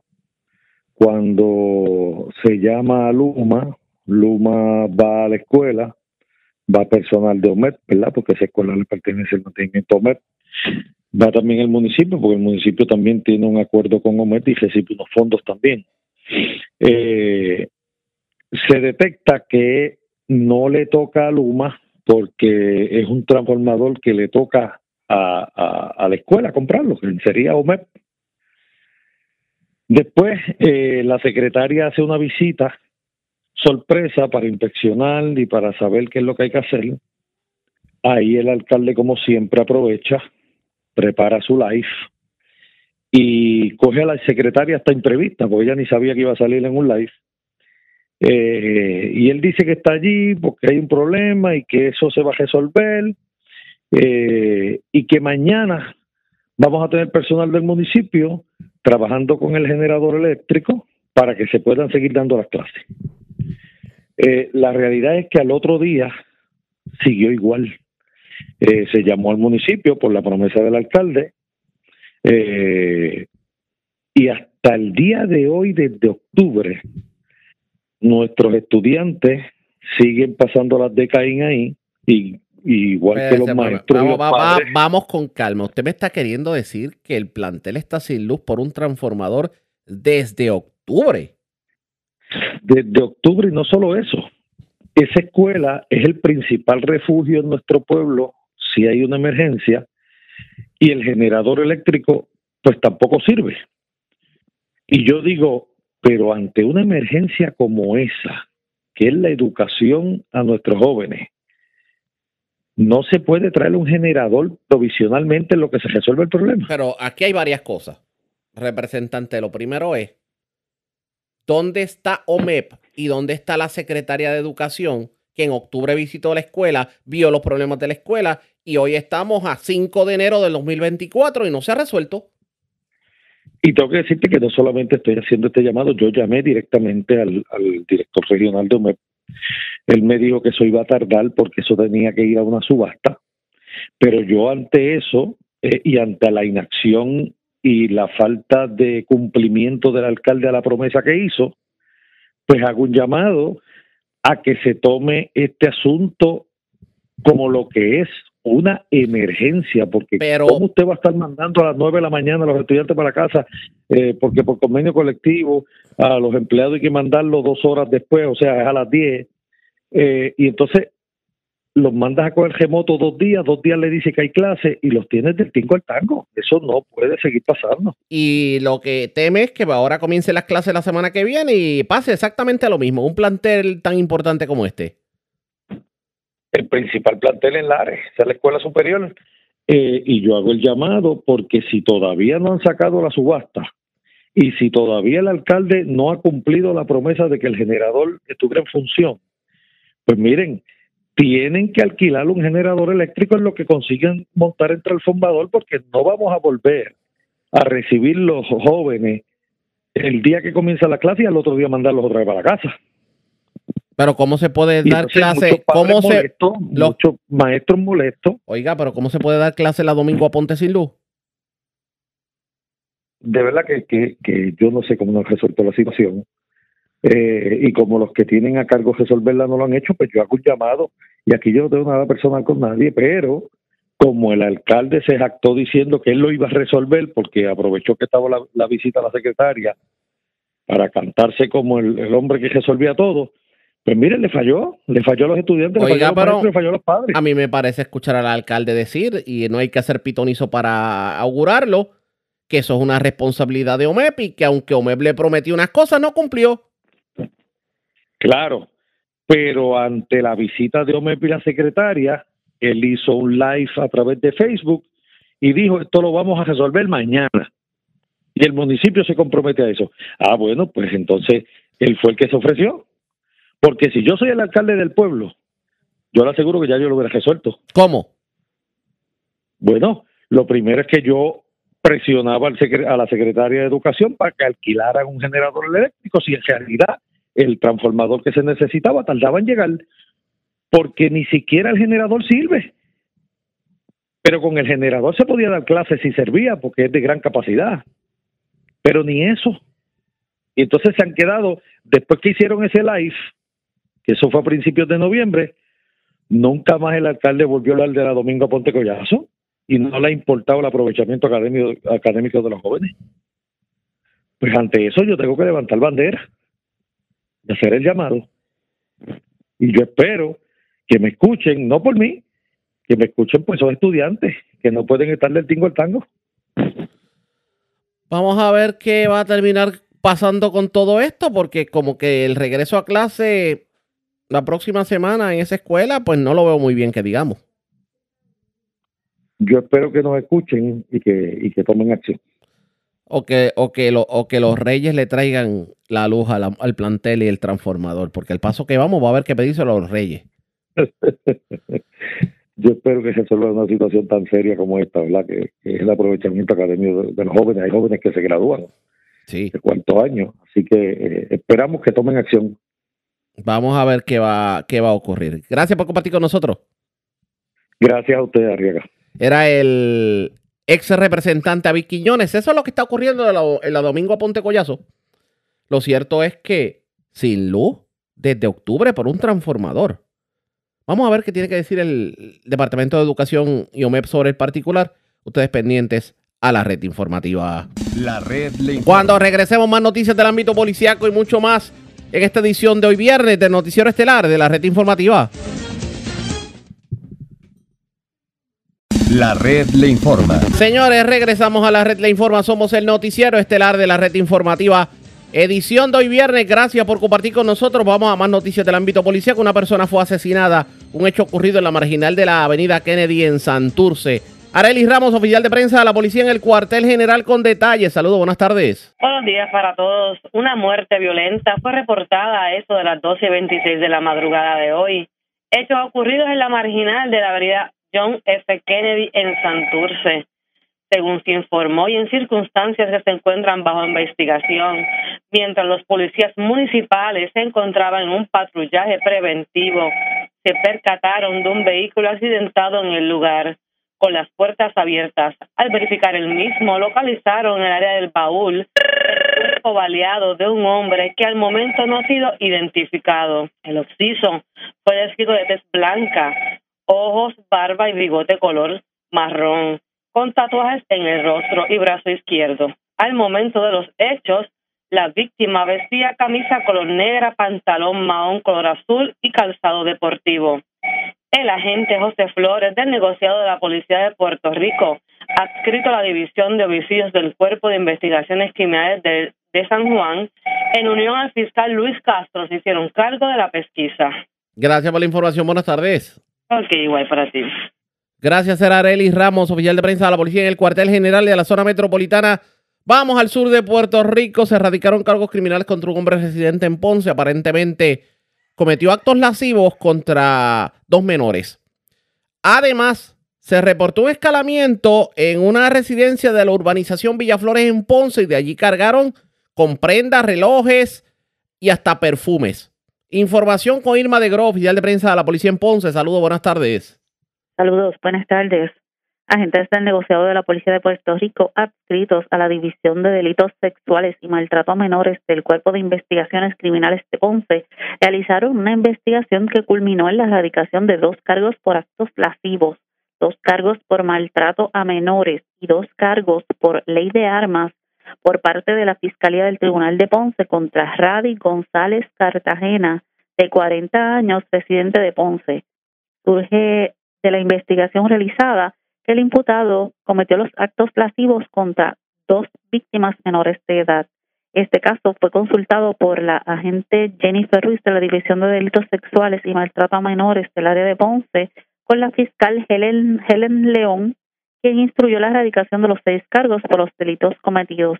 La prueba fue presentada ante el juez Ángel Candelario Cáliz del Tribunal de Ponce, quien encontró causa y le señaló una fianza global de 30 mil dólares la cual prestó quedando en libertad hasta la vista preliminar. Por otra parte, agentes del negociado de la policía adscritos al grupo A del área de Ponce investigaron preliminarmente un escalamiento reportado a eso de las 11:15 de la mañana de ayer jueves ocurrido en una residencia de la urbanización Villaflores en Ponce. Según informó la perjudicada, alguien forzó y removió una tabla que tapaba una ventana de aluminio de su residencia, obteniendo acceso al interior. Una vez allí se apropió legalmente de varias prendas, relojes, celulares, tablets, cremas y perfumes. La propiedad fue valorada en 3.368 dólares aproximadamente. Esta querella fue referida a la División de Propiedad del CIC de Ponce para continuar con la investigación. Gracias por la información. Buenas tardes. Buenas tardes. Gracias, era Irma de Gro, oficial de prensa de la policía en Ponce. Del sur vamos a la zona noreste de Puerto Rico se llevaron un costoso reloj Rolex, ropa, calzado deportivo y dos mil dólares en efectivo de un vehículo estacionado cerca al establecimiento Latin Gyros, esto en Luquillo, en la 193. Información con Melvin Sánchez, oficial de prensa de la policía en Fajardo. Saludos, buenas tardes. Buenas tardes, Ariaga. Tenemos que agentes adscritos al distrito de Luquillo del negociado de la Policía de Puerto Rico investigaron preliminarmente una querella de objetos extraídos del interior de un vehículo de motor, reportada en horas de la tarde de ayer jueves en hechos ocurridos en la carretera 193, cerca del establecimiento Latin Gyros en Luquillo. Según informó el querellante, que alguien el cual desconoce rompió el cristal frontal lateral derecho de su vehículo Jeep Patriot año 2014 color gris claro, tablilla India Julián Golfo 235, logrando acceso al interior del mismo y apropiándose de un reloj de oro marca Rolex, modelo 1603 de 18 quilates, ropa, calzado deportivo y dos mil dólares en efectivo. La propiedad hurtada y los daños del vehículo fueron valorados en 10 mil 875 dólares. El caso fue referido a la División de Propiedad del Cuerpo de Investigación Criminal de Fajardo, quienes continúan con la investigación. Y es todo lo que tenemos por el momento en Área Fajardo. Gracias por la información. Buenas tardes. Buenas tardes, Ariaga. Gracias, era Melvin Sánchez, oficial de prensa de la policía en Fajardo del Noreste. Vamos a la zona centro-norte del país. Las autoridades arrestaron a un hombre de 42 años, residente en Morovis. Esto fue en el residencial Tomás Oroya. Le ocuparon gran cantidad de drogas, varias navajas y hasta un radio portátil. También Señores, otro cajero automático que se lleva a los amigos de lo ajeno, esta vez en un establecimiento de Camuy. Información con Mayra Ortiz, oficial de prensa de la Policía en el Norte. Saludos, buenas tardes. Buenas tardes. ¿Qué información tenemos? El negociador de la Policía de Puerto Rico investiga una apropiación ilegal ayer en horas de la mañana en la farmacia Yanadia la cual ubica en la carretera 486 del kilómetro 2.0 del barrio Sanja en el pueblo de Camuy. Según informó el querellante que varias personas, las cuales estaban en un vehículo tipo van, se apropiaron de un cajero automático de ATM, el cual estaba ubicado frente a dicha farmacia. Hasta el momento se desconoce la, la cantidad de, de, dinero que se apropiaron. Investiga la agente Jorge Vélez del distrito de Camuy y continúa con la investigación la División de Delitos contra la Propiedad del Cuerpo de Investigaciones Criminales del área Arecibo.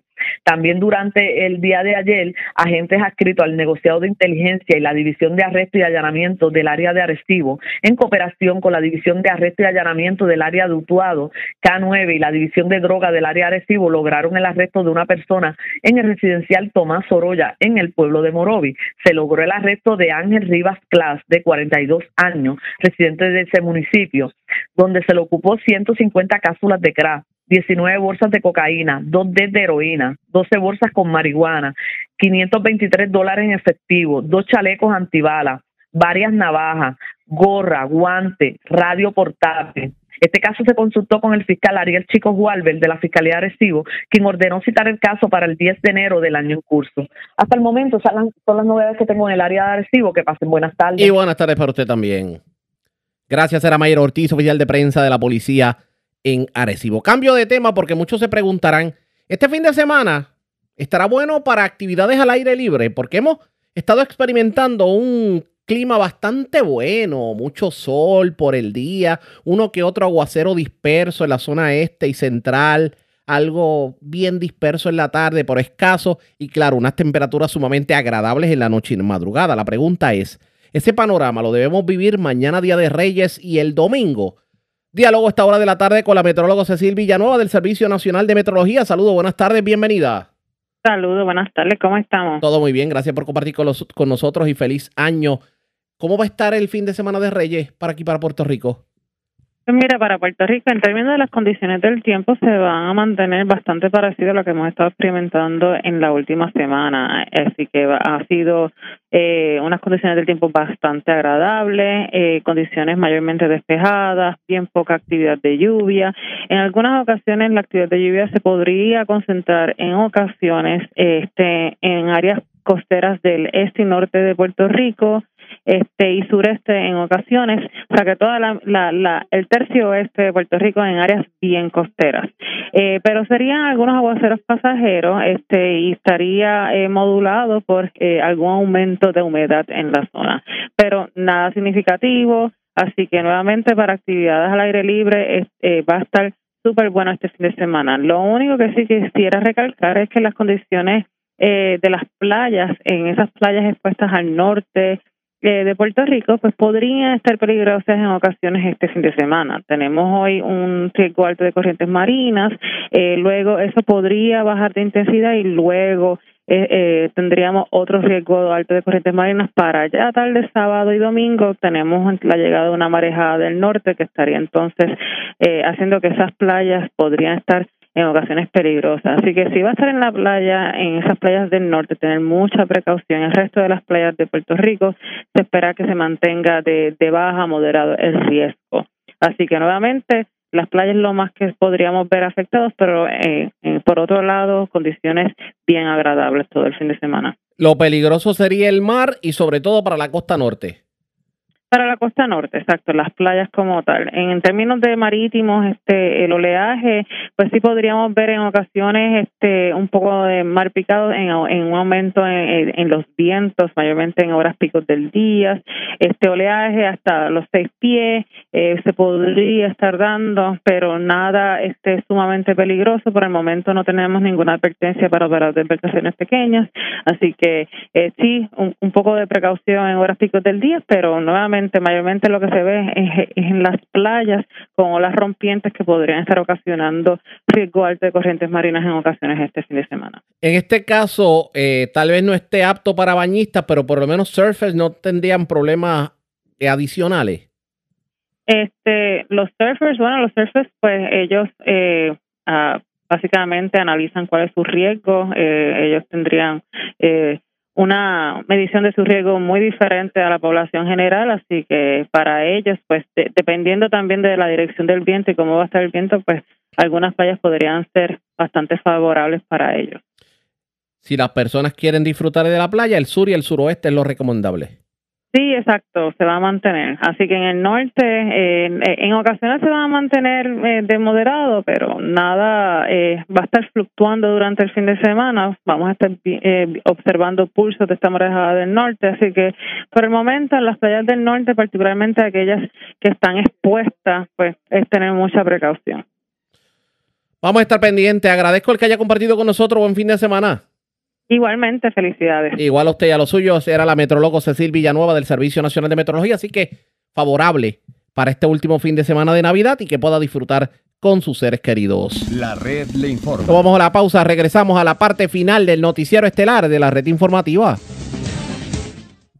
La red le informa. Bueno, señores, regresamos esta vez a la parte final del noticiero estelar de la red informativa de Puerto Rico. ¿Cómo está Estados Unidos? ¿Cómo está el mundo a esta hora de la tarde? Vamos con DN. Nos tienen un resumen completo sobre lo más importante acontecido en el ámbito nacional e internacional. Irán vive este jueves un día de luto tras las dos explosiones ocurridas el miércoles en la ciudad de Kerman, en las que murieron al menos 84 personas y más de 280 resultaron heridas. Las explosiones se produjeron cerca de la tumba del general iraní Qasem Soleimani, donde cientos de iraníes se habían congregado para conmemorar el cuarto aniversario de su muerte a manos de Estados Unidos. Hasta el momento nadie ha reivindicado la autoría de los ataques. El líder supremo de Irán, el ayatolá Ali Khamenei, afirmó que la respuesta será contundente. Los atentados en Irán sucedieron justo un día después de que un alto funcionario de la organización Hamas, Saleh al-Arouri, fuera asesinado en las afueras de la ciudad libanesa de Beirut en un presunto ataque israelí. El funeral de al-Arouri se celebró el jueves en dicha ciudad. El miércoles, Israel mató a nueve combatientes del grupo Hezbollah en ataques que se llevaron a cabo en el sur del Líbano. Mientras tanto, un comandante de alto rango de una milicia respaldada por Irán en Irak murió este jueves por la mañana en un ataque aéreo contra una base de la milicia situada en el centro de Bagdad. No está clara la autoría del ataque. Ante la nueva escalada de violencia crecen los temores de que la guerra de Israel contra Gaza se transforme en un conflicto a escala regional. El líder de Hezbollah, Hassan Nasrallah, dijo el miércoles que el asesinato de Saleh al-Arouri no quedará impune.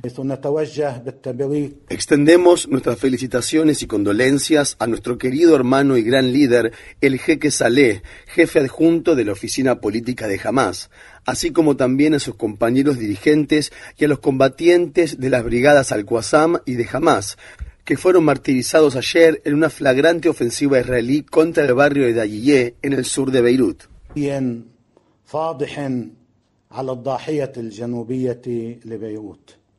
En Gaza, la cadena Al Jazeera informa que al menos 14 miembros de una misma familia palestina murieron en un bombardeo israelí ocurrido al oeste de Han Yunis. En otro hecho separado, Israel ha sido acusado de bombardear una zona del campamento de refugiados de Jabalia, donde los residentes se habían congregado para recoger agua. Según testigos presenciales, la explosión destruyó edificios cercanos y dejó varias personas heridas. Es una catástrofe, es una masacre. Nadie puede entender lo que está ocurriendo. El lugar, que es para recolectar agua, fue bombardeado. La gente estaba recogiendo agua, por eso ocurrió esto. Los israelíes atacan cualquier lugar en el que se ayude a la gente. Todas las estaciones de agua de la franja han sido objetivos. En los territorios ocupados de Cisjordania, las Fuerzas Armadas israelíes detuvieron a cientos de palestinos durante una incursión militar de 30 horas de duración que se llevó a cabo en el campamento de refugiados de Nurjams. Mientras tanto, la Corte Internacional de Justicia anunció que a partir del 11 de enero celebrará dos días de audiencias públicas en respuesta a la demanda presentada por Sudáfrica en la que se acusa a Israel de cometer actos de genocidio en Gaza. Un alto funcionario del Departamento de Educación de Estados Unidos renunció a su cargo en señal de protesta por el apoyo del gobierno de Biden a la guerra de Israel contra Gaza. Tariq Abash un cristiano palestino estadounidense escribió en su carta de renuncia, No puedo permanecer en silencio mientras este gobierno mira hacia otro lado ante las atrocidades cometidas contra vidas palestinas inocentes en lo que destacados expertos en derechos humanos han calificado como una campaña genocida por parte del gobierno israelí. Abash habló con la cadena de noticias CNN el miércoles por la noche. Varias personas de este gobierno han intentado en repetidas ocasiones utilizar todas las vías disponibles para expresar sus inquietudes, ya que se preocupan por este país, se preocupan por este presidente y se preocupan por nuestra democracia al hacer caso omiso de la voluntad del pueblo y de todas estas personas que han respaldado constantemente su agenda, creo que el presidente está socavando nuestros ideales democráticos y debilitando Estados Unidos. En noticias relacionadas, 17 miembros del personal actual de la campaña de reelección de Biden firmaron de manera anónima una carta en la que instan al presidente estadounidense a impulsar un alto el fuego en Gaza. Parte de la carta dice, la complicidad en la muerte de más de 20.000 palestinos, 8.200 de los cuales son niños y niñas, simplemente no puede justificarse. Cientos de activistas judíos y personas aliadas de su causa interrumpieron este miércoles una sesión legislativa del Capitolio del Estado de California en la ciudad de Sacramento para exigir un alto el fuego en Gaza. Repitan conmigo. Hoy bloqueamos la primera sesión de la legislatura estatal de California. Estados Unidos y otros 11 países emitieron este miércoles una declaración conjunta en la que amenazan con llevar a cabo más acciones militares contra los rebeldes hutíes de Yemen si estos siguen atacando buques de carga en el Mar Rojo. La declaración expresa en parte, los hutíes asumirán la responsabilidad de las consecuencias y continúan poniendo en riesgo vidas, la economía mundial y el libre flujo del comercio en las vías fluviales críticas de la región. Los hutíes que están respaldados por Irán han afirmado que seguirán atacando a buques vinculados con Israel hasta que ese país detenga su ofensiva contra Gaza. Ucrania y Rusia han intercambiado cerca de 500 prisioneros de guerra en lo que constituye el mayor canje de prisioneros desde que Rusia invadió Ucrania hace casi dos años. Se intercambiaron 230 prisioneros de guerra ucranianos por 248 rusos. Emiratos Árabes Unidos ayudó a mediar en el acuerdo. Visite nuestro sitio web democracynow.org barra es para obtener más información sobre la guerra en Ucrania. El Departamento de Justicia de Estados Unidos ha presentado una demanda contra Texas respecto a una nueva ley estatal que faculta a la policía a arrestar a cualquier persona sospechosa de haber ingresado al país sin autorización. La ley fue promulgada el mes pasado por el gobernador de Texas, el republicano Greg Abbott. En noticias relacionadas, el presidente de la Cámara de Representantes, el republicano Mike Johnson, viajó el miércoles a la ciudad tejana de Eagle Pass junto con unos 60 congresistas republicanos. Johnson volvió a amenazar con bloquear la financiación estadounidense para la guerra en Ucrania a menos que el gobierno de Biden intensifique sus medidas represivas contra las personas migrantes y los solicitantes de asilo. Si el presidente Biden quiere un proyecto de ley de gastos suplementarios centrado en la seguridad nacional, será mejor que empiece por defender la seguridad nacional de Estados Unidos, que comienza aquí mismo, en nuestra frontera sur.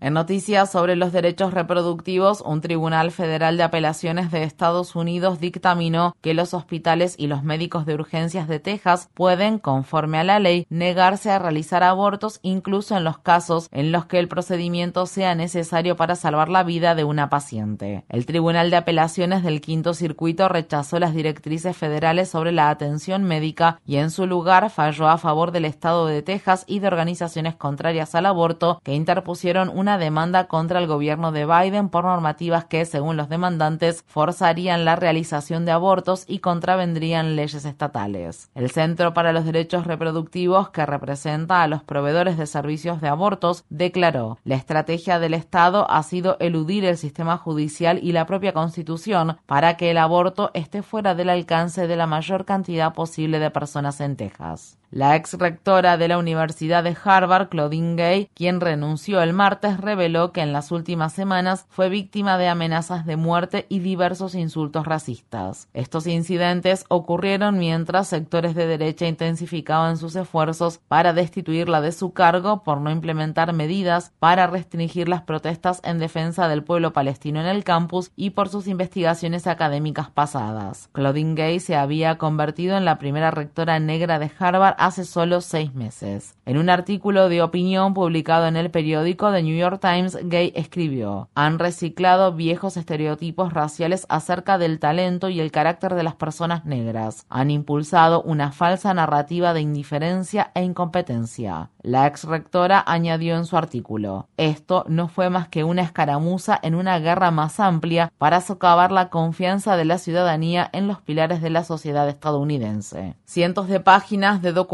judiciales relacionados con el fallecido financista y traficante sexual Jeffrey Epstein han sido desclasificados. Uno de los documentos más destacados es la declaración de una de las víctimas de Epstein que afirmó que el príncipe Andrew la manoseó en el apartamento que el financista poseía en el distrito neoyorquino de Manhattan. La mujer también testificó que Epstein una vez le dijo que al expresidente de Estados Unidos, Bill Clinton, le gustan las jóvenes refiriéndose a las niñas. La declaración también hace referencia a un momento en el que Epstein habló sobre una posible visita con el entonces futuro presidente Donald Trump en la ciudad de Atlantic City. Otros nombres destacados que se mencionan en los documentos desclasificados son Michael Jackson, el abogado Alan Dershowitz, el fallecido exgobernador del estado de Nuevo México, Bill Richardson y el mago David Copperfield. Se anticipa que pronto se desclasificarán más documentos sobre el caso Epstein. En la ciudad estadounidense de Newark, estado de Nueva Jersey, un imán fue asesinado a tiro frente a su mezquita en la madrugada del miércoles. Hassam Sharif se dirigía a la mezquita Majid Muhammad para hacer las oraciones de la mañana. Las autoridades de Nueva Jersey están buscando al autor de los disparos y afirman que aún no hay indicios de que el tiroteo estuviera motivado por prejuicios o de que se tratara de un acto de terrorismo. El imán también había sido atacado frente a la mezquita en agosto. La delegación en Nueva Jersey del Consejo de Relaciones Islámico-Estadounidenses declaró que Hassan Sharif era un modelo de liderazgo en su comunidad.